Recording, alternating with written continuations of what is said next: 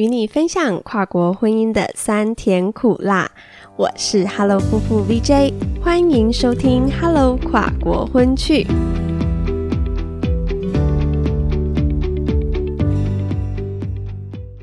Gomosta 我是 Hello 夫妇 VJ，耶！今天是我们的第一集，我现在非常的紧张兴奋，所以刚刚其实也有小喝了几杯来让自己稍微放松一下。那其实我们今天要分享的内容呢，也蛮适合边喝边小酌的，所以呀，要邀请正在收听的你，可以起身替自己冲杯咖啡，倒杯小酒，待会呢可以边听。边和我们一起 Cheers 干杯！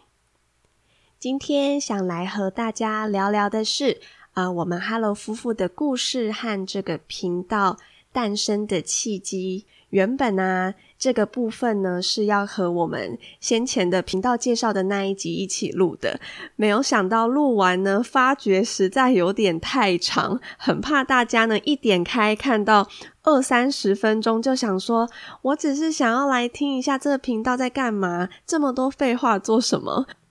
所以后来就决定独立出来一集，以自己访问自己的方式，用一些平常比较常被问的问题来和大家分享。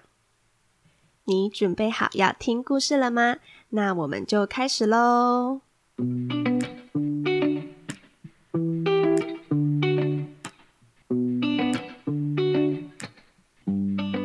好的，第一题就是万年必问题。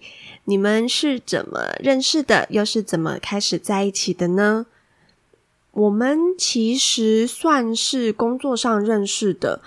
还记得那时候是我出社会工作的第一年，二零一三年。那时候工作需要我带一团青年国际志工营队到菲律宾服务。还记得出发之前，我和一个大学朋友吃饭，他的先生是印尼人，然后他就开玩笑说：“说不定你这一趟一飞过去，回来就加入我们东南亚人妻团了。”我那时候还笑说：“你很夸张诶，怎么可能？” 没有想到还真的被他说中了。那时，Allen 是菲律宾志工营队的负责人之一。那其实我们两个一开始对对方的第一印象都是反差很大。怎么说呢？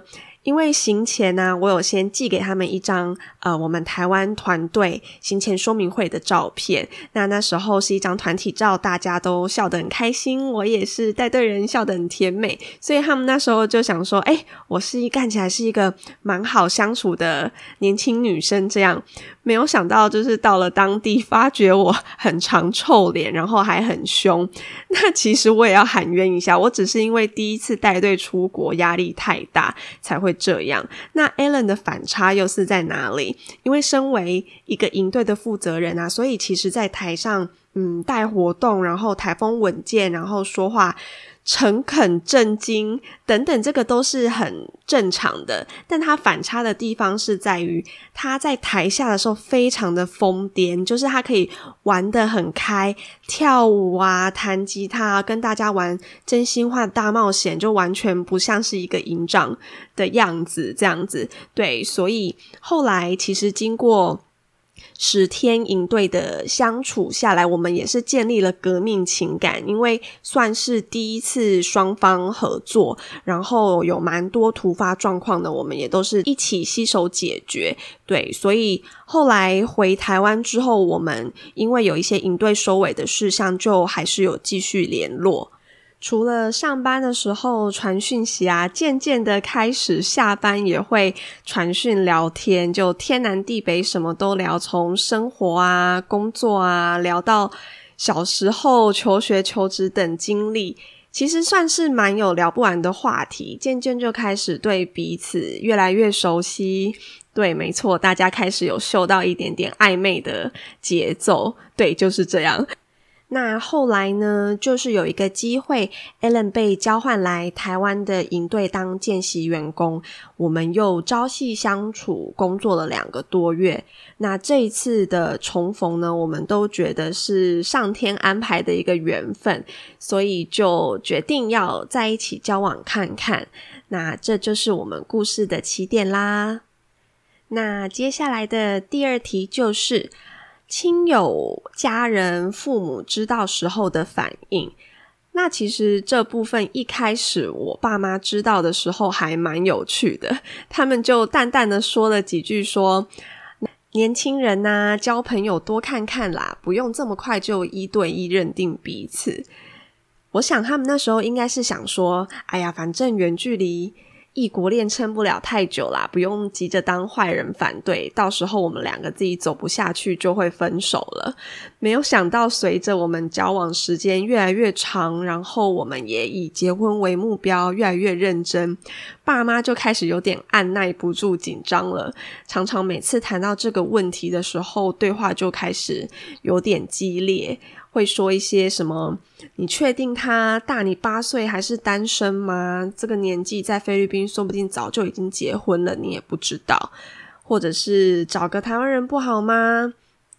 今天也不是歧视他的国籍，就算是黑人、白人、黄种人，对我们来说都一样啊。外国人就是没有保障啊！你一个女孩子，连身家背景都听他自己单方面说，然后。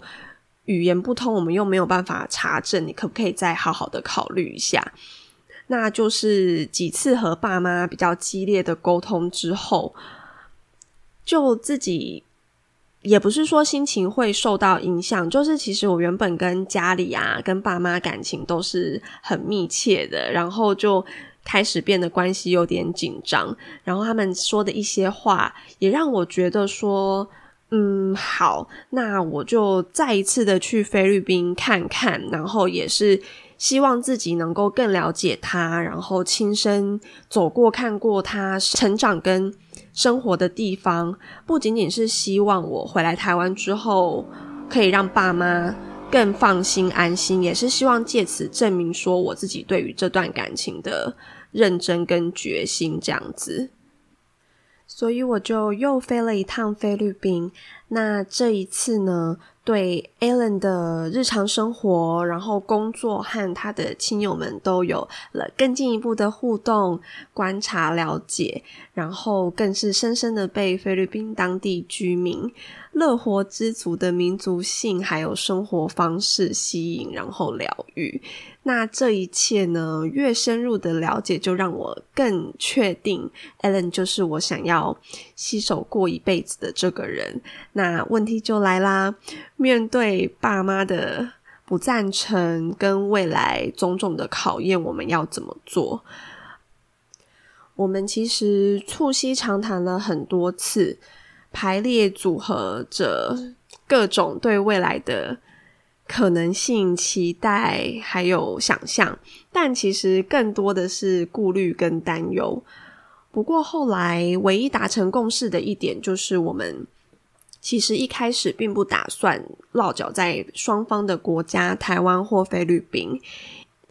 一方面是因为，无论是我过去菲律宾，或者是他来台湾，都已经可以预见爸妈的极度反弹。那另一方面，也是因为我们当时在彼此的国家都有稳定的工作和生活，无论双方是谁放下一切到对方的国家打拼，势必都一定要归零，重新开始，克服语言和文化的障碍。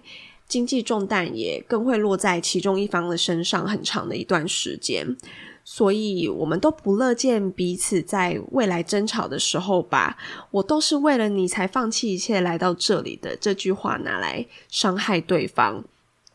所以后来我们聊了很久之后，就决定说一起前往一个。英语系国家，因为英文是我们双方都会的语言，我们就可以站在同一个起跑线上工作、生活，互相支持。那相信当我们在当地的生活、工作都稳定之后，爸妈看到我们过得很好，然后知道我们有能力为自己的未来负责，就一定会。安心放心的祝福我们了，我们就可以开心快乐幸福的在一起了。那时候是这么乐观天真的盘算着，所以后来就决定去当时签证啊、移民政策都相对友善的澳洲。回台湾之后呢，我就跟爸妈说，我想要休息一阵子，去澳洲度假打工。那爸妈也没有想太多，他们其实是蛮开心赞成。他们可能觉得说，这样子我跟 Alan 就离得更远，就会不敌远距离的考验而分手。所以我就这样收拾行囊，一个人先飞到澳洲去了，然后满心期待的。啊！等 Alan 来澳洲跟我团聚，殊不知这是另一场暴风雨的开始。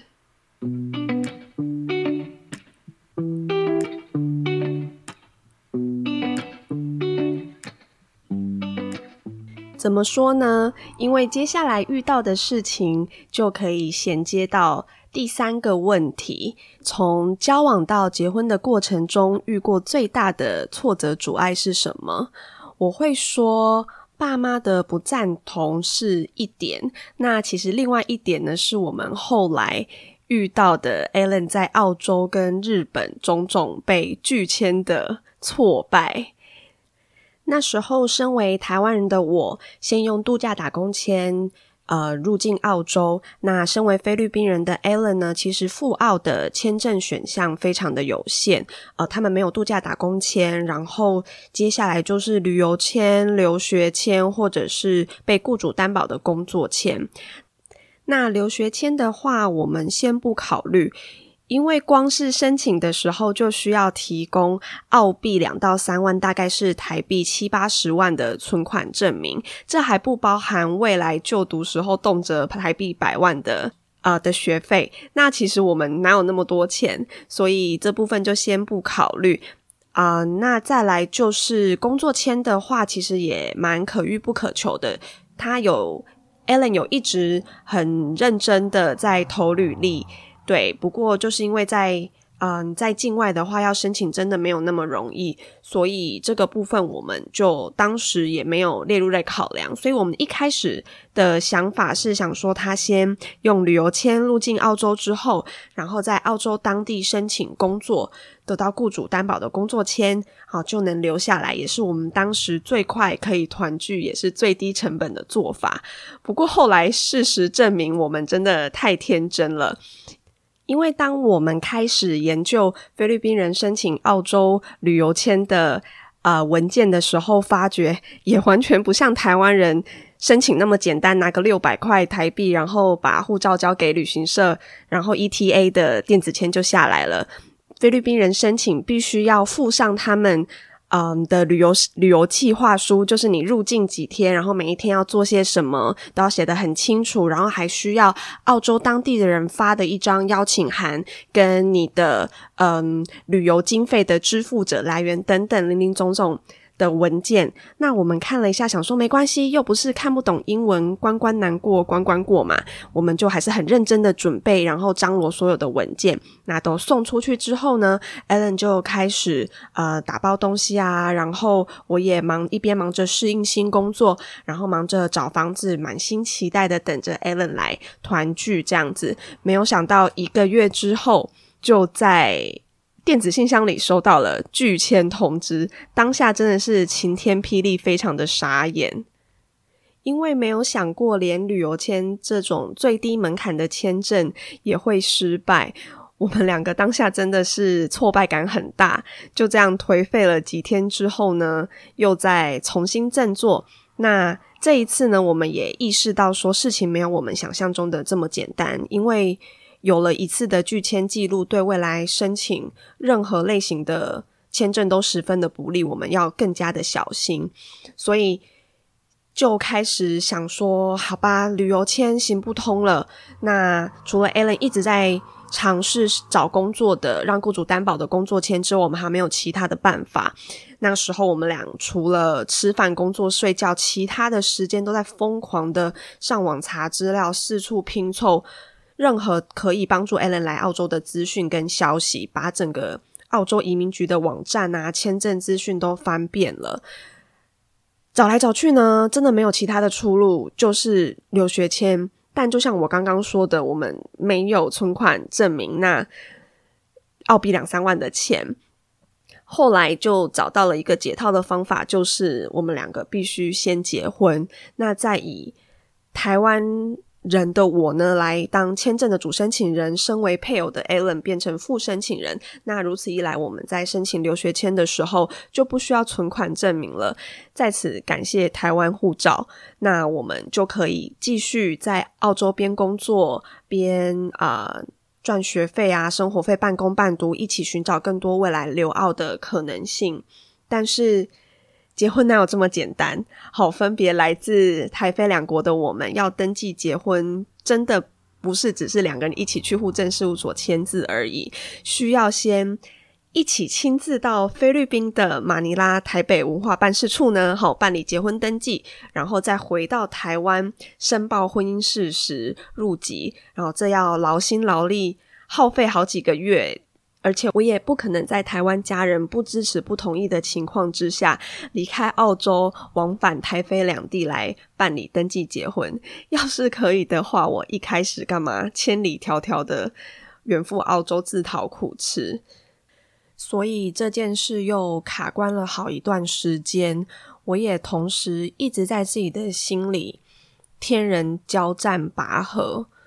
因为当初来到澳洲跟 Allen 一起打拼，就是想要跟爸妈证明我的选择是对的，希望让他们看见我们能够为自己的未来负责，然后我们会过得好好的，请他们不用担心，得到他们的谅解和祝福后，我们再结婚。那如今可能要因为签证的关系改变这个先后顺序，会是我心里。一个很大的遗憾，也是一道过不去的坎。所幸后来呢，我们有找到一个解套的方法，就是两个外国人只要在第三国登记结婚，就可以只依照当国的嗯结婚手续去办理。那这张结婚证书呢？在其他各国，就是除了我们两个母国以外的地方，都是合法且具有法律效力的。但只要我们没有去跑，呃，我刚刚讲的台非跨国婚姻的登记手续的话，那这纸结婚证书在我们的母国就是无效的，我们就都还是单身。听起来是不是有点绕口？反正呢，这张结婚证书就是可以让我们在澳洲是。合法有效力的配偶一起申请留学签，但是呢，在台湾和菲律宾，我们的母国家乡是无效的，所以我们都还是单身，正是当时的我们所需要的。因此呢，我们就选择了 Alan 爸妈所居住的日本作为我们办理结婚的第三国。Alan 说，至少我们可以在他爸妈的陪同祝福下完成结婚登记。这次呢，就先当我们的婚礼彩排吧。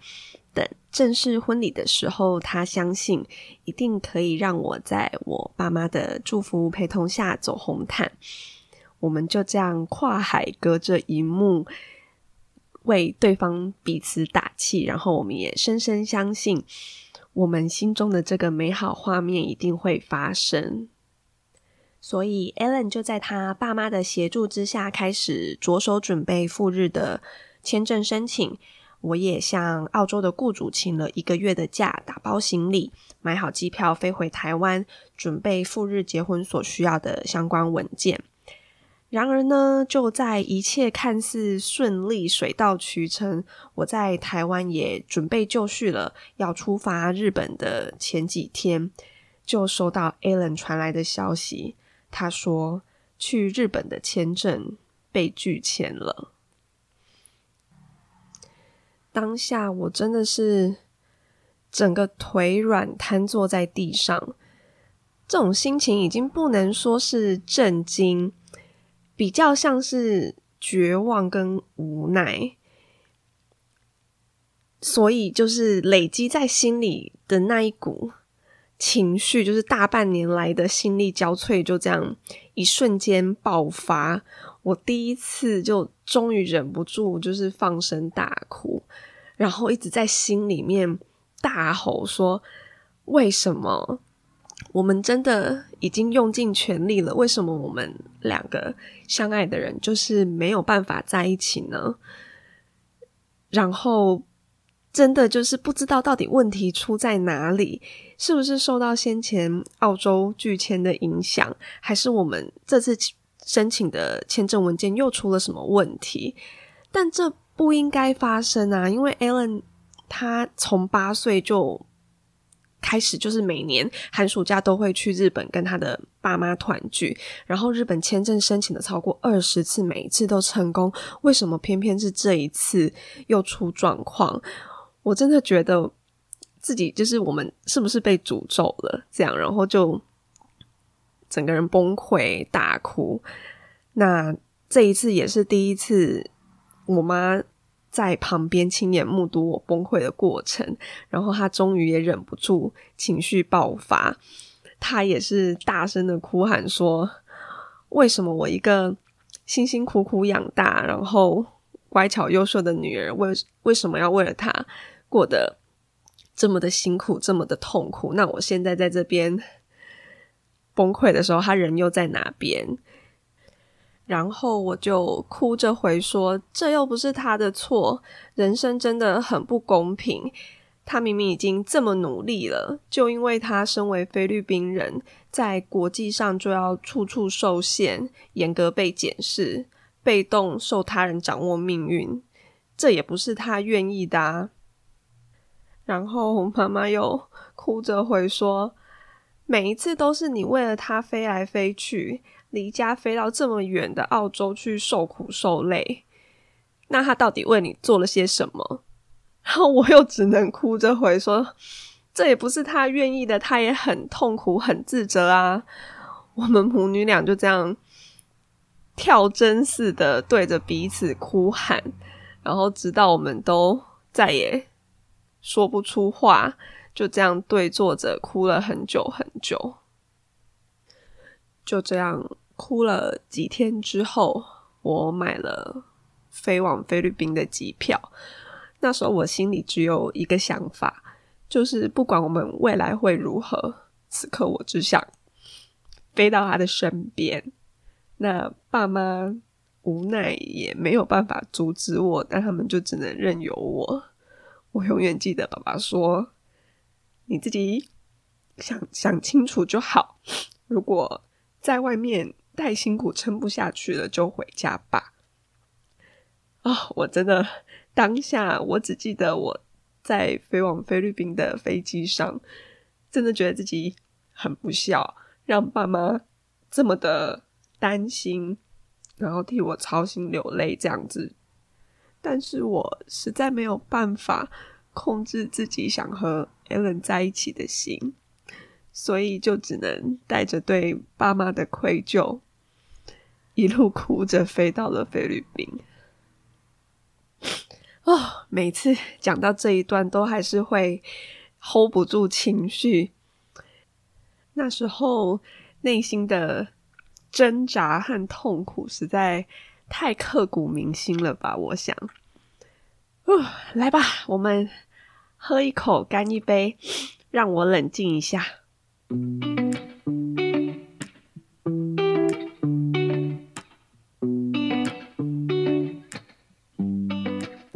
好的，那现在我有比较冷静一点了。不过呢，第三题所问的挫折苦难的部分还没结束，因为是真的这一段煎熬还蛮长的，大概一年左右。那在菲律宾沉淀的那两个礼拜，其实有无数次，我想就这样留在 Allen 的身边，什么都不想管了。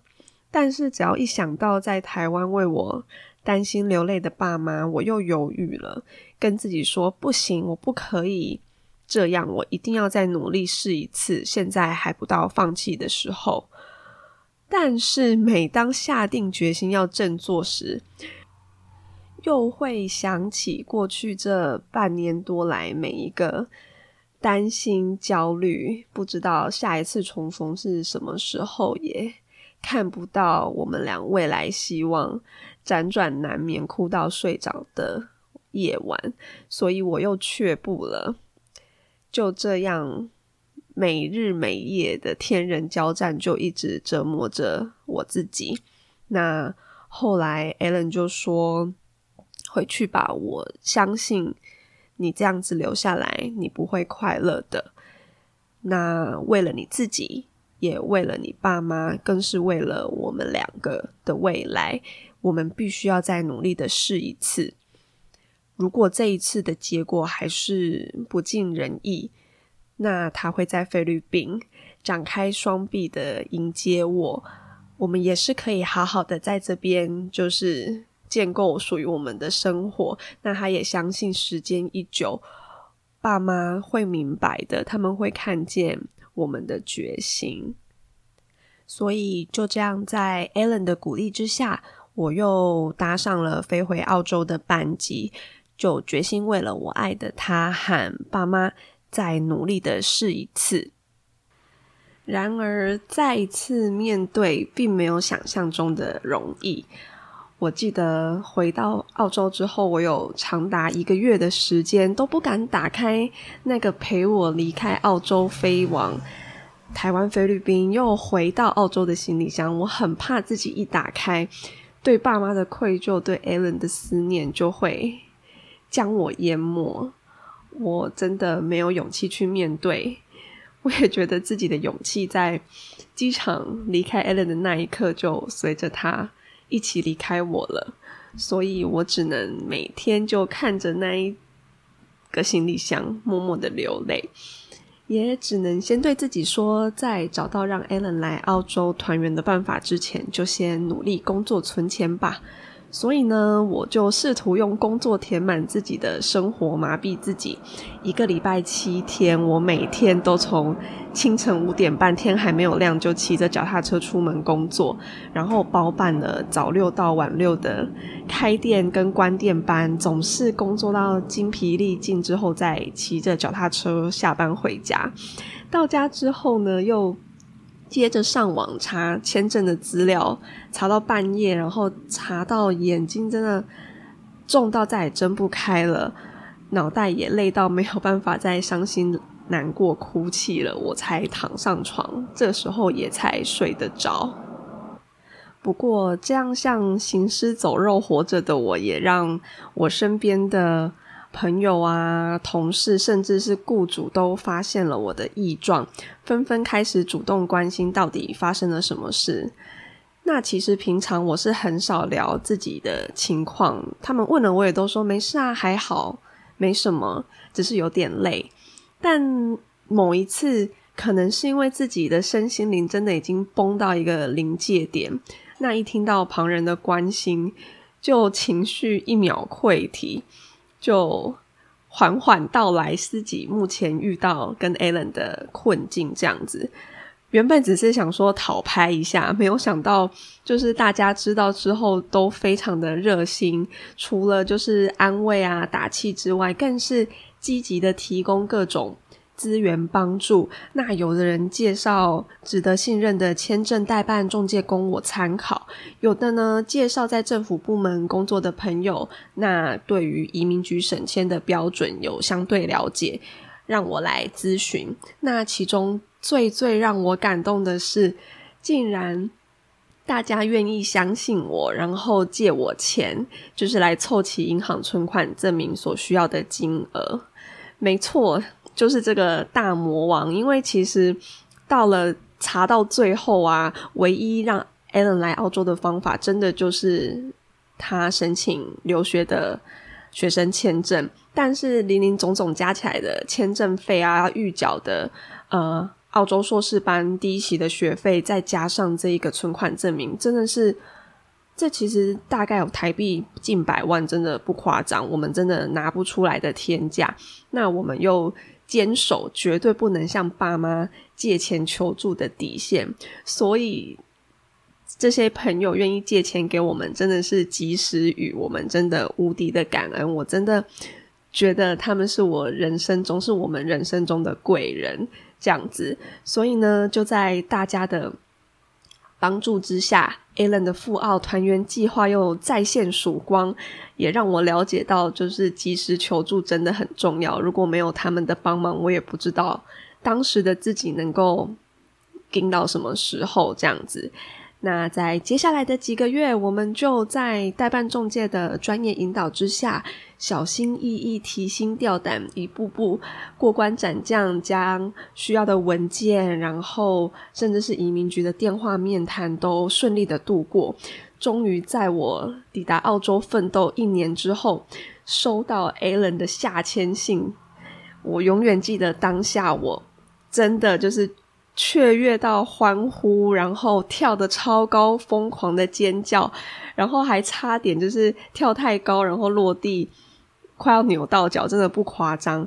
那 Alan 也是知道之后，非常迫不及待的订了两个礼拜就飞抵澳洲的机票。永远记得我们在雪梨机场团聚，然后紧紧拥抱的那一刻，真的深深的感受到。过去这一年的苦难都不算什么了，真的都值得，真的非常的值得。就从 Alan 抵达澳洲的那一刻起，我们的苦难算是告一个段落了。之后的人生就像按了快转键一样，我们在澳洲朋友们的见证祝福下，顺利完成了结婚仪式。我也继续全职工作，赚钱存钱。Alan 认真努力的半工半读，日子虽然不算轻松，也是蛮辛苦的，但是我们非常的开心、快乐、满足，我们就一起相依为命、相互扶持的生活。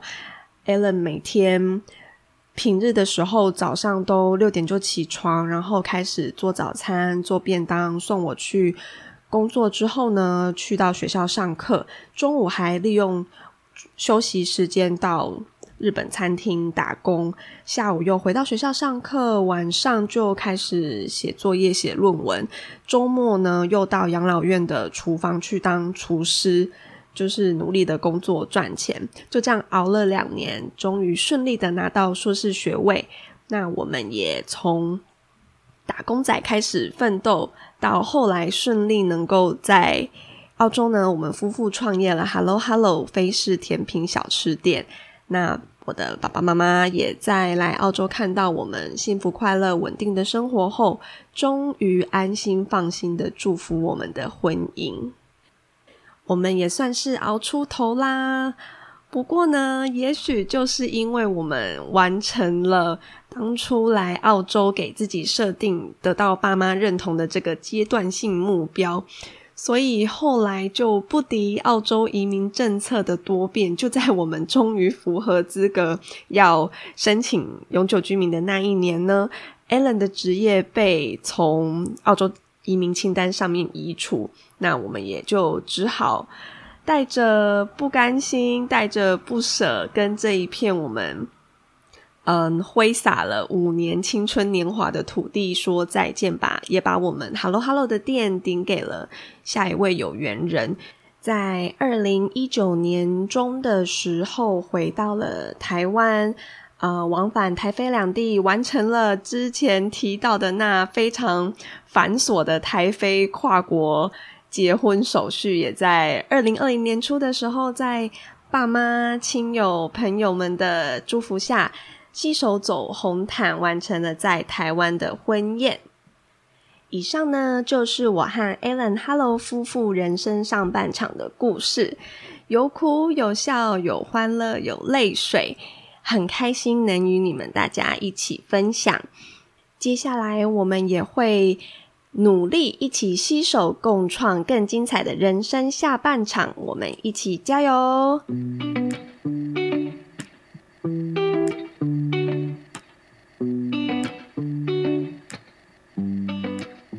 好的，没想到三题而已，我竟然可以讲三十几分钟。其实我们的故事是真的蛮长的啦，也就是因为这样，回台之后呢，为了。纪念我们轰轰烈烈的青春，我在 Facebook 上面开了一个 Hello 夫妇 Hello Hello Couple 的专业，开始敲打我们的人生故事，写成了连载的故事系列文，分享记录更多我们横冲直撞远赴澳洲结婚的心路历程，以及两个人在澳洲奋斗打拼生活的点点滴滴。那我将系列文的连接贴在我们这集的资讯栏，有兴趣的朋友们可以去读看看哦。虽然这一两个月有暂时停更，不过我之后一定会找时间将它完成的，敬请期待。听完我们的故事之后，那又是怎样的契机让我们想开启这个 podcast 频道呢？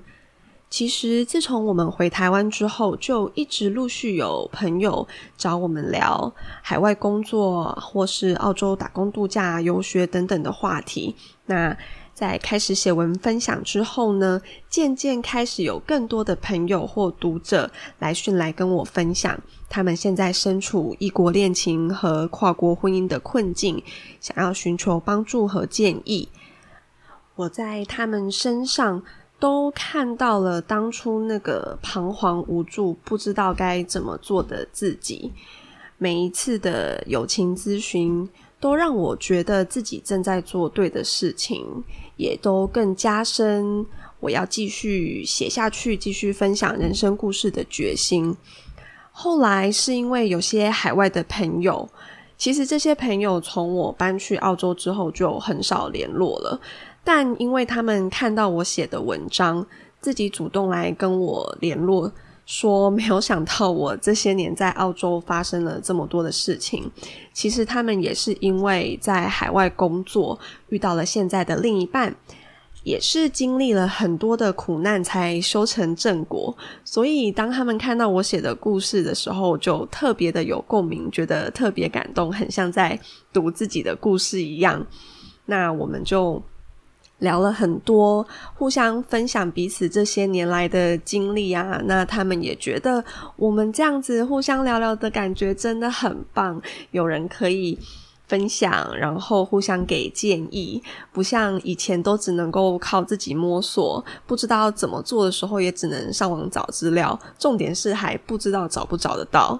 这个时候我就突然有了一个想法。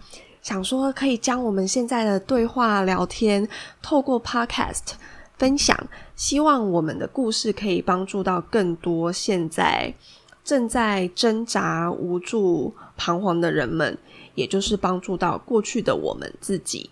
那他们听了之后，也都觉得这个想法很棒，也很愿意受访来分享，所以这个频道就这样诞生了。未来就让每一对跨国夫妇的人生故事和心路历程带给你满满的力量、勇气和启发，也让我们一起走在自己心之所向的人生道路上吧。最后，谢谢你愿意花时间听我分享我和 Alan 的故事。在这段跨国婚姻的上半场，充满了苦难和泪水，是我至今人生总和的。最黑暗、最低潮时期，有时候回想起来，都甚至觉得自己那时候的心应该生病了，整天就哭啊，以泪洗面，疯狂的找解套的方法，把自己逼到绝境，整个人的身心灵都崩到最高点。但是很奇妙的是，即使再苦再累，我却连一次都没有想过要放弃。我想，这就是。爱的力量吧，听起来是不是有点恶心？我以前也这么觉得，但就连到现在，我都还会纳闷自己当初到底是哪来的勇气，一个人在二十五岁的时候放下一切，一股脑的冲到澳洲为爱走天涯。换作是大学时期的我，一定想不到也做不到。虽然我以前就是这种冲冲冲的个性，但是只要遇到我自己。没把握的事情，或是觉得太困难了，我就会放弃。没想到后来因为遇到 Allen，让我变得勇敢，变得坚强。你问我当初不怕吗？拜托，一个女生在澳洲自己找工作、找房子、张罗文件和签证，怎么可能不怕？怕怕死了！很多时候，我其实都不知道自己在做什么，做的对不对。但是我只知道。当我正在流血流泪，为了这段感情争取付出的时候，我也无时无刻都能感受到 Alan 对我满满的爱和扶持，还有陪伴。他也同时正在用尽全力的为我们的未来努力。所以对我来说，真正的勇敢不是无所畏惧，而是明明很害怕，却咬紧牙关、颤抖的往前走，就只因为等在前方的他值得我这么做。就是 Alan 的这份爱，让我坚信这一段让我们彼此成长、变得更好、更勇敢的感情绝对不会错。他就是那个能陪我走一辈子的人。不过，我也想对目前正在考虑或是未来有可能有机会进入跨国婚姻的你说：凡事都要考虑到最坏的后果。那如果你能想到的最坏结果，你都能接受，也能为自己的选择负责的话，就全力以赴的去做吧。虽然我看似也听起来像个被爱冲昏头、不顾一切的傻女孩，但我当初其实也是有认真的想过最坏的结果，就是可能我们好不容易在澳洲团聚，也结婚了，不过朝夕相处、共同生活后，发现处不来、走不下去，最后只能分开的话，我也还年轻。大不了就是打包回台湾重新开始嘛。那我也有想到，爸妈应该会很在意，不知道在澳洲的这段婚姻会不会留下记录。那也就像之前说的，只要没有回台湾跟菲律宾登记，那就不算数。所以对爸妈这边也算是能有个交代。那对我自己呢，就是尽全力去试过了，不算白走这一招。就算失败，我也无怨无悔。但要是我现在就放弃的话，我一定会后悔一辈子。永远想说，如果我当初有去这样试就好了。那为了不让自己后悔，我也是想清楚了之后才去做的。那也很幸运的，我赌对了。更感谢爸妈这一路以来对我的包容和理解。我想说的是。没有人能为你的人生做决定，只要你自己想清楚了，也能为自己的决定负责。我会说，那你就去做吧。人生没有标准答案，只能靠你自己去创造。希望我跟 Alan 的故事能够带给你一些力量和启发。人生的下半场，就让我们一起努力吧。最后，Alan 说这集是我们的故事，所以他想要来做结尾。那我们就请 Alan 来跟你说再见喽。Hello，大家好，我是 Alan，谢谢你收听我们的节目。如果你喜欢我们的故事，请继续支持我们，也欢迎你推荐给有需要的朋友哦。Hello，跨国混聚，我们下次见，See you next time，拜拜。